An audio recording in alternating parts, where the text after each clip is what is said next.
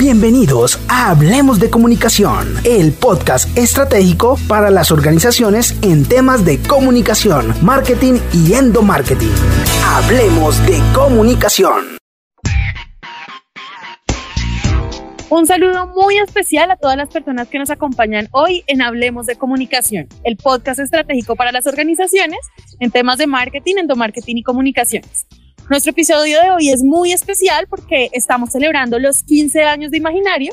Entonces vamos a celebrar esos 15 años contándoles 15 buenas prácticas de comunicación interna no sin antes hablar con nuestro fundador Mauricio Álvarez y darle la bienvenida a este podcast tan especial. Mauricio, bienvenido. Hola María C, muy buenos días. Muchas gracias de nuevo por la invitación. Eh, como siempre para mí es un placer estar aquí compartiendo todo el conocimiento de la industria con todos ustedes, compartiendo el conocimiento de toda la experiencia que hemos tenido durante estos 15 años y qué mejor que celebrarlos compartiendo con ustedes pues buenas prácticas de comunicación corporativa que les sirvan de base y de inspiración para implementar en sus organizaciones. Así es, pero antes de irnos a esos 15 eh, puntos, esas 15 buenas prácticas, Mau, cuéntanos un poco de imaginario, de lo que hemos hecho en estos 15 años, de nuestra trayectoria y de cómo eh, las personas que estén interesadas en implementar nuestras líneas de servicio nos pueden contactar. Eh, María C, en 15 años hemos apoyado a las organizaciones construyendo e integrando estrategias de comunicación, mercadeo y endomarketing eh, para alcanzar los objetivos de las organizaciones y para hacer de la comunicación estratégica, pues precisamente ese eje que apalanque los objetivos de la organización, para hacer cada vez más estratégico eh, pues esa comunicación y que sea pues transversal, como lo vamos a ver en algunos de los puntos. En nuestras líneas de servicio, pues eh, nosotros con todo nuestro pool de profesionales y de consultores, apoyamos pues precisamente a esas organizaciones en la construcción eh, de planes estratégicos de comunicación y la implementación con los diferentes grupos de interés.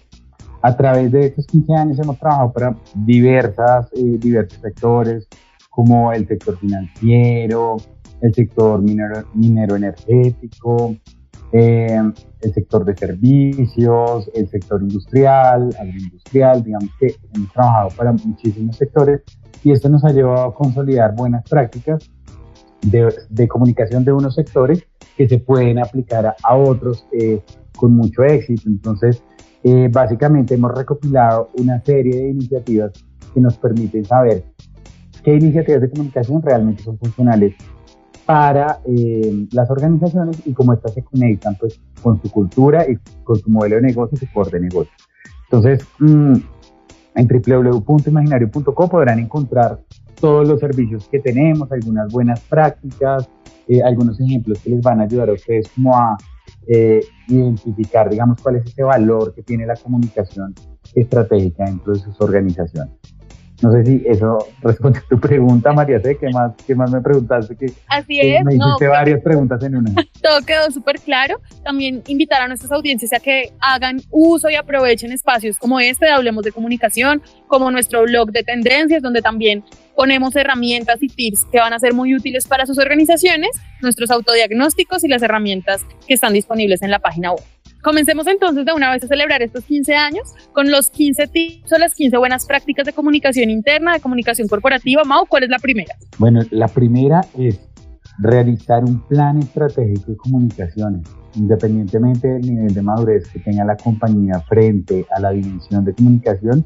Toda la compañía, todas las compañías deberían tener un plan estratégico de comunicación que les permita pues apalancar precisamente eh, el alcance de esos objetivos de esas metas a través de la comunicación estratégica. Eh, ese primer punto es muy importante y también está muy en línea con el segundo y es que este PEC o este plan estratégico de comunicación o el área de comunicación dependa de altos cargos o áreas de gerencia, em, pues para que sea más efectivo. Cuéntanos un poco, Mau, por qué eh, esto debe funcionar así. Básicamente, María, se debe funcionar así porque el área de comunicaciones es un eje transversal que le permite a la estrategia de la organización y a los niveles de toma de decisiones en la organización apalancar sus iniciativas para que lleguen a los diferentes niveles, tanto en el táctico, el estratégico y el operativo de la organización. Entonces, por eso, eh, depender o, ayudarle a tomar las decisiones a gerencia o a presidencia debe ser eh, pues digamos, un alcance estratégico de comunicación. Y también por eso el tercer punto, ¿verdad, Mau? ¿Cuál es el tercer tip que, que va muy en línea con lo que acabas de mencionar? Hacer que la comunicación sea un área transversal de la compañía. La, la idea, y en muchas, en muchas em, empresas, la comunicación es vista como un área nada más. Pero resulta que la comunicación es un área transversal, que quiere decir que debe tener trazabilidad y debe tener acción y ejecución con eh, las demás áreas de la compañía. Entonces, eh, siendo transversal, puede tener muchísimo más campo de acción y pues claramente ayudar muchísimo más a la estrategia. Básicamente estos tres primeros puntos se centran en darle la importancia que realmente necesita el área de comunicaciones dentro de una organización. ¿Con qué te seguiríamos? Definir el tono y el estilo de comunicación propio para cada compañía, que refuerce sus valores, sus objetivos y claramente su identidad corporativa y su cultura corporativa. Recuerden que en Imaginario hablamos mucho de la comunicación adentro y afuera de la organización, de la comunicación interna, pero también del endomarketing que apalanca todo este eh, esquema estructural y cultural, y también la comunicación interna, que, perdón, interna y externa. Entonces, por eso, eh, pues definir un tono y estilo adecuado, conectando con cada uno de los, públicos, se hace algo que es vital para el éxito de las acciones de comunicación que puedan generar. Súper, eh, eso también va muy en línea con una de nuestras líneas de servicio que es creatividad y diseño, donde nos encargamos de generar marca, de generar esos estilos de comunicación. Y bueno, ya lo pueden encontrar en nuestra página web eh, www.imaginario.com. ¿Cuál sería ese quinto tipo, esa quinta buena práctica?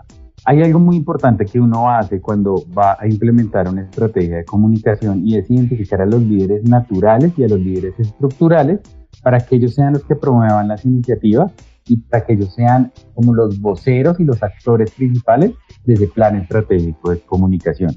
Entonces, no olvidarse de los líderes naturales es eh, un paso estratégico para que el plan estratégico de comunicación se pueda dar, ¿cierto? Se pueda llegar a alcanzar ese objetivo. Los líderes funcionales, si bien deben hacer su rol de acuerdo a las funciones y de acuerdo a, los equipos que manejan, eh, los líderes naturales trabajan más desde la parte cultural. Entonces, eh, formar una coalición con ellos va a hacer que nuestra estrategia, nuestra estrategia sea exitosa. Súper chévere eso porque también le da la oportunidad a todos los integrantes de la organización de ser parte de esas iniciativas de comunicación y de cultura organizacional. ¿Con qué seguiríamos? Correcto, además es eh, parte del siguiente punto que es identificar las audiencias y grupos de interés y pues crear acciones específicas para cada uno de ellos. Esto básicamente es crear un mapa de relacionamiento que me permita definir qué voy a hacer con cada segmento, ¿cierto? y qué objetivo quiero alcanzar con cada segmento de acuerdo a esas iniciativas que, estoy formulando. Todo esto, como les decía, está condensado dentro del plan estratégico de comunicación, pero todas las organizaciones deben identificarlo e implementarlo para que sus acciones no sean acciones deliberadas, sino que sean acciones enfocadas a alcanzar ese objetivo, a conectar públicos, a generar ese engagement con esos stakeholders. Y justamente la séptima eh, buena práctica está muy en línea no solo con identificar las audiencias, sino darle voz y participación a cada una de esas audiencias también, ¿no? Correcto, María C. La idea es que, sean canal, que los canales que se crean o las iniciativas que se crean sean de doble vía. No hay nada más aburrido que solamente enviar, enviar, enviar, enviar información y no recibir feedback. La idea es poder tener ese feedback eh, y poder generar conversación nosotros tenemos acá un eslogan que se llama eh, menos monólogos y más diálogos.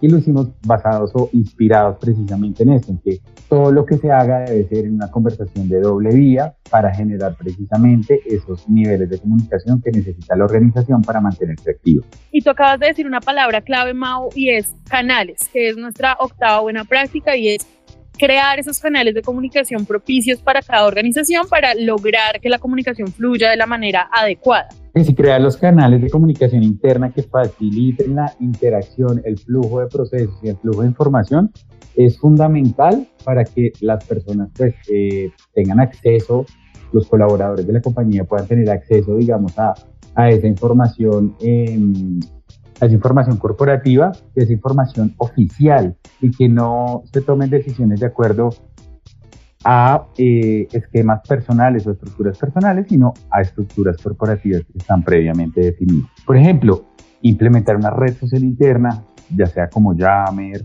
ya sea como Workplace, eh, son herramientas que le facilitan mucho a la compañía a desplegar la información de una manera rápida, de una manera segmentada, de una manera dinámica eh, y te permite también algo súper, súper chévere y es que lo vamos a ver más adelante, es como tener métricas de esas acciones, ¿no? Así es, y para la audiencia eh, que nos escucha hoy en Hablemos de Comunicación, eh, desde Imaginario tenemos una herramienta muy chévere para poder comenzar a implementar una red social en cada una de las organizaciones. Entonces, la invitación es a que también conozcan esta herramienta que está en nuestra página web, en nuestro menú, eh, y puedan descargar ese paso a paso de cómo comenzar a implementar una red social en su organización. Esta herramienta es muy chévere, María, porque es un formato que te permite a ti eh, tener paso a paso, te, da, te dice paso a paso qué tienes que hacer para poder implementar esa eh, red social interna o esa, esas plataformas internas de comunicación, ¿cierto? Eso, eso te ayuda mucho o le ayuda mucho a quien está implementando a planear el cómo lo va a implementar y no simplemente lanzarlo y, y dejarlo que funcione solo, ¿no? Porque no funciona tan así. Entonces la idea es que tengan en cuenta cada uno de esos pasos para poder implementarlo. Así es, ¿cuál sería nuestro siguiente tip? El siguiente tip sería no centres tus esfuerzos solo en comunicar, debe escuchar a los públicos de interés. Esto es súper vital dentro de lo que nosotros hacemos acá, dentro de los diagnósticos que hacemos. Nosotros siempre tenemos diferentes técnicas para escuchar a los públicos de interés, como por ejemplo focus group, entrevistas a profundidad y otras técnicas que nos permiten saber qué piensa, qué siente, qué ve, qué oye un público de interés eh, frente a una organización o frente a un producto o frente a un servicio. Eso nos ayuda mucho a identificar issues e insights que nos permiten tener oportunidades de mejora tanto en la comunicación como en la innovación del mismo producto o servicio. Entonces, siempre se deben tener, digamos, esos espacios abiertos para escuchar a las personas escuchar a nuestros buyer persona y eh, identificar así estos elementos tan importantes que nos permiten eh, generar, digamos, más impacto con las estrategias que se realizan. Así es, nuestro décimo punto, nuestra décima buena práctica tiene que ver un poco con los formatos y en cómo innovamos en la manera en la que nos comunicamos, ¿verdad? Básicamente, María, es ser creativos en los formatos, así como también las metodologías que se utilizan para comunicar. No todo se puede enviar solamente por email, no todo se puede comunicar por WhatsApp, hay que ser un poco más creativos y atreverse, digamos, a veces a, romper los límites para ser creativos y, generar unas comunicaciones que sean más cercanas, que sean más asertivas, eh, ¿por qué no que utilicen el humor como una, una, palanca positiva dentro de algún producto o algún servicio, ¿cierto? Utilizar otros formatos como los formatos multimedia para captar pues eh, así ese tan anhelado call to action en tus públicos de interés, ¿no? Entonces hay que ser muy, muy creativos y, y a veces no dejar, digamos, de seguir enviando o utilizando los mismos canales, pero siempre crear, digamos, nuevas iniciativas. Así es, y dentro de eso, una de nuestras líneas de servicio eh, se relaciona mucho con el tema audiovisual, con eh, los stock de imágenes, con todo el tema de Reels, Drone y todo esto en lo que se puede innovar en este tema. Entonces también invitados a que conozcan todo esto en nuestra página web. El onceavo punto es muy importante, Mauro, ¿de qué se trata? Conocer la madurez de tu compañía desde la dimensión de comunicación. Aquí es muy importante conocer cómo está evolucionando la comunicación de acuerdo a eh, el nivel en el que se encuentre la compañía o el core del negocio. Para esto nosotros tenemos una herramienta en www.imaginario.co que es el autodiagnóstico de comunicaciones. Este autodiagnóstico te va a permitir identificar precisamente en qué nivel estás, ¿cierto? Y qué hacer para llegar a un nivel estratégico. Entonces te va a decir paso a paso, oye, debes tener A, B, C, D, estas características para llegar a un nivel estratégico. Eh, este punto me gusta mucho porque eh, le ayuda a visibilizar a esos líderes de comunicación del estado actual y a dónde quieren llegar y pues proyectándolos para que lleguen a, evolucionar en su comunicación estratégica. Sobre este autodiagnóstico profundizamos un poco en uno de nuestros podcasts anteriores sobre eh, las siete dimensiones que se deben medir dentro de la comunicación interna, entonces también invitados a que escuchen los episodios anteriores de Hablemos de Comunicación. Vamos con el doceavo eh, tip. Usar la comunicación como un movilizador para fortalecer la cultura organizacional y dar a conocer pues, la plataforma estratégica y la planeación estratégica. La comunicación es precisamente ese eje y ese movilizador para fortalecer la cultura, para, por ejemplo, eh, muchas de las campañas que nosotros hacemos están enfocadas a que los colaboradores de las compañías entiendan cuáles son las acciones comportamentales de los valores corporativos y esto conectándolo también en cómo tomas decisiones en la compañía de acuerdo a esas acciones comportamentales y de acuerdo a esos valores que la compañía define como marco de cultura. Entonces, eh, es un punto bien interesante porque la comunicación es la que ayuda como a entender estos conceptos que a veces en las organizaciones eh, se sienten como un poco etéreos, pero que gracias a una estrategia de comunicación bien definida y bien pensada para transformar e impactar la cultura, se logran muy buenos resultados de transformación cultural y se logran em, con acciones tangibles y con esas acciones comportamentales de los colaboradores. Y eh, eso también tiene que ver un poco con el, con el punto número 13 y es cómo logramos que esa cultura sea visible o reconocer esos logros o esos alcances que tienen cada una de las acciones al interior de la compañía. Generar esquemas de reconocimiento a través de la comunicación es un motivador que les va a permitir a los equipos sentirse reconocidos, sentirse valiosos, eh, ser más productivos y sentir que realmente aportan al propósito de la organización, ¿cierto? Entonces, eh, hay que buscar algunos temas de, cómo generamos un esquema eh, de reconocimiento diario a través de la comunicación, cómo generamos un esquema de reconocimiento puntual de acuerdo a nuestra cultura, de acuerdo a alcanzar los objetivos, pero que comunicación esté ahí en el, en el momento en donde deba, se deba reconocer a cada colaborador o a cada equipo en el logro de esos objetivos. Con esto ya vamos llegando casi al final de nuestras 15 buenas prácticas. Vamos por la penúltima, ¿de qué se trata? Una muy chévere que, que, que me encanta mucho personalmente y es eh, generar espacios disruptivos que faciliten la comunicación y que sean una puerta abierta hacia la innovación en la organización. En un punto anterior eh, les mencionaba pues que la comunicación permite generar toda una dinámica de equipo para poder identificar issues e insights de productos o servicios y pues qué mejor que ese sea la apertura o la puerta para generar acciones de innovación en la organización. Entonces, eh, aquí vemos una acción estratégica de la comunicación muy, muy valiosa que nos va a permitir generar incluso eh, mejores ingresos para la compañía. ¿Y cuál sería entonces ese último tip, esa última buena práctica que marcaría la diferencia dentro de la gestión de comunicación en una compañía?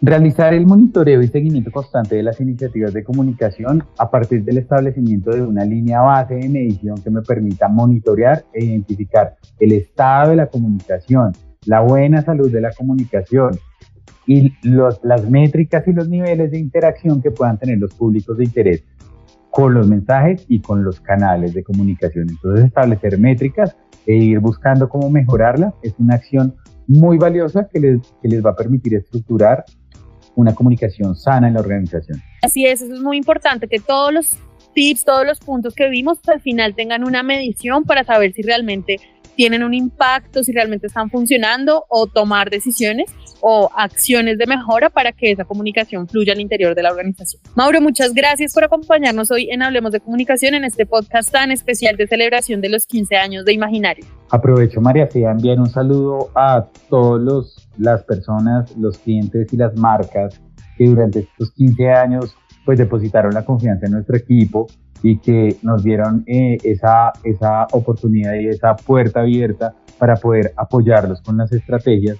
Y pues bueno, hoy nos sentimos muy orgullosos porque han sido 15 años de muy buenas prácticas, de apoyar a nuestros clientes en el alcance de sus objetivos, de implementar estrategias de comunicación exitosas, de construir cultura con muchas organizaciones donde era muy difícil hacerlo por el tipo de negocios. Entonces, nos sentimos muy orgullosos. Un saludo también a todo el equipo de Imaginario que ha hecho todo esto posible y pues vamos por más, vamos generando, digamos, nuevas estrategias para que la comunicación sea más poderosa en las organizaciones, sea más activa y sea entendida como una iniciativa que le genera valor estratégico a la organización y valor tangible en su marca, en su reputación y claramente en sus balances.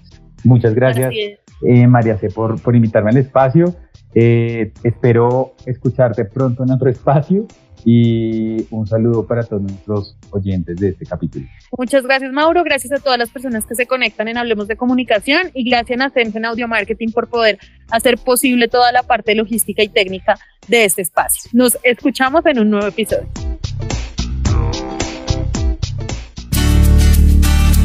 Esto fue Hablemos de Comunicación. Los esperamos en un nuevo episodio estratégico para las organizaciones. Hablemos de Comunicación.